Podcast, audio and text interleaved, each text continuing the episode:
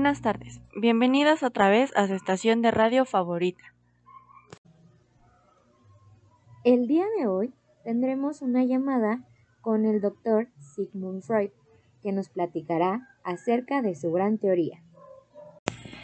Estamos muy emocionadas por poder compartir con ustedes esta llamada tan interesante.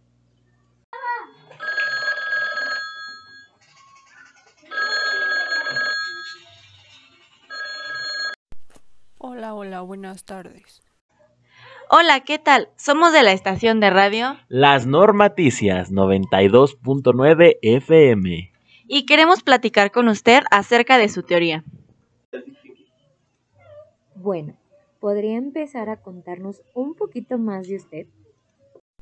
Sí, soy un médico especialista en neurología, ahora llamado padre del psicoanálisis, de origen judío. Además, en 1902 fui nombrado profesor extraordinario gracias a mis investigaciones del psicoanálisis. A finales del siglo XIX me surgió mucho el interés por conocer más acerca del comportamiento y las emociones del ser humano, todos esos conflictos internos que aparecen en la niñez y los afectan. ¿Cuáles son sus teorías más importantes? Bueno, pues, mis teorías más reconocidas son la teoría psicoanalítica y la psicosexual. Bueno, y una pregunta que nos surge es, ¿qué es el niño para sus teorías? El niño es un sujeto en vía de construcción, a su vez, que éste es, es capaz de ir desatándose de las marcas del otro. En mi teoría, reconozco al niño desde su más temprana infancia como un sujeto de sí mismo. ¿Me podría explicar un poquito sobre su teoría psicoanalítica? Con esta investigación busqué explicar la forma de operar de la mente y encontré tres factores importantes y los llamé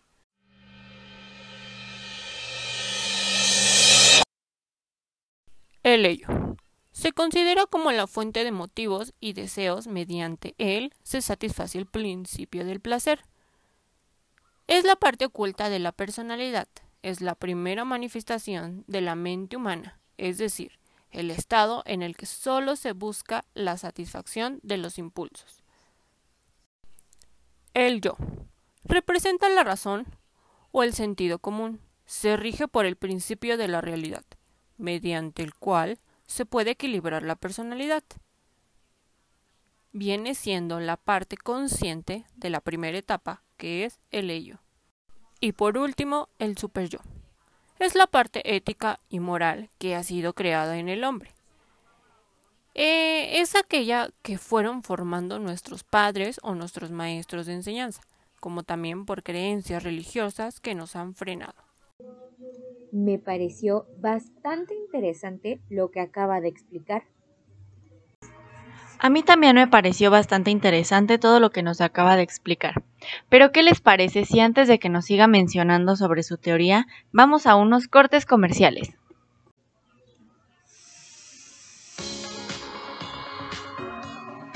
Ser vital es que tu estilo de vida requiera todos los días algo saludable. Como la nueva generación de panes Bimbo Vital, con frutas, sin colorantes y sin conservadores artificiales. Rico y natural es vital. Gracias por esperar. Hemos regresado a... Las Normaticias 92.9 FM. Gracias por esperar, Sigmund.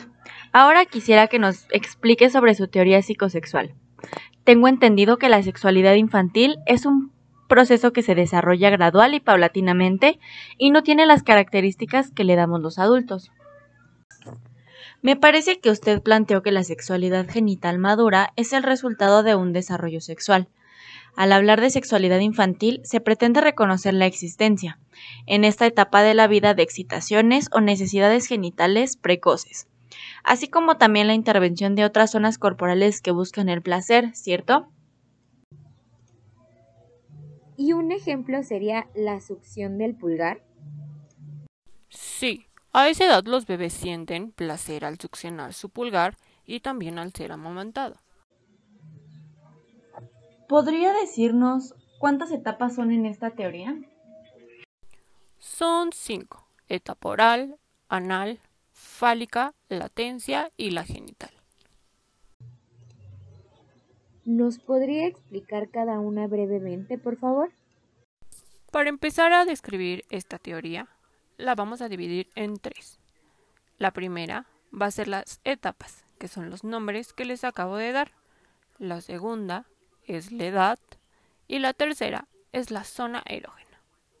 Vamos a empezar. En la etapa 1, que es la etapa oral, es de 0 a 1 año. La zona erógena es la boca. En esta etapa aparecen los primeros intentos por satisfacer las demandas. En ella, la boca es la principal zona en la que se busca el placer.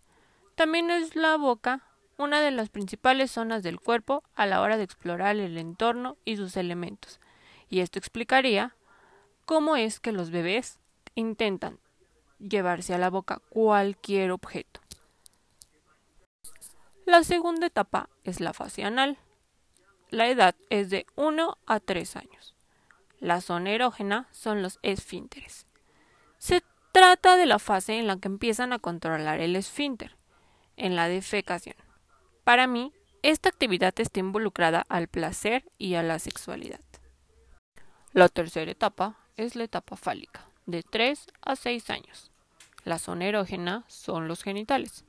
Para mí, la principal sensación placentera sería la de orinar, pero también se originaría en esta fase el inicio de la curiosidad por las diferencias entre hombres y mujeres, niños y niñas, empezando por las evidentes disimilitudes en la forma de los genitales, terminando en intereses, modo de ser y vestir.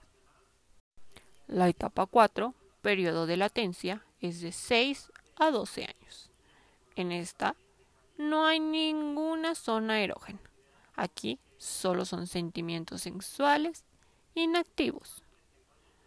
Para mí, yo describí esta fase como una en la que la sexualidad queda más camuflada en las anteriores. En esta etapa está asociada con la aparición del pudor y la vergüenza relacionada con la sexualidad. Es cuando empezamos a ver divisiones niños y niños, niñas y niñas. Y por último, la fase genital, edad de 12 hasta la muerte. La zona erógena son los genitales. Maduración de intereses sexuales. Aquí ya son activos. Esta etapa es relacionada con los cambios físicos que acompañan a la adolescencia.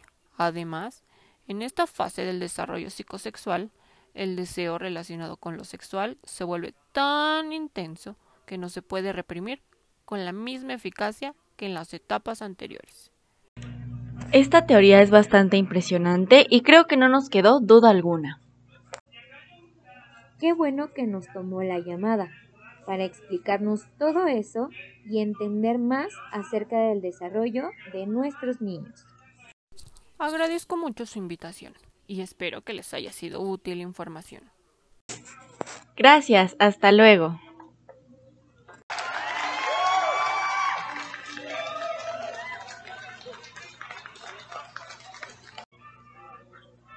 Gracias por escuchar su estación favorita.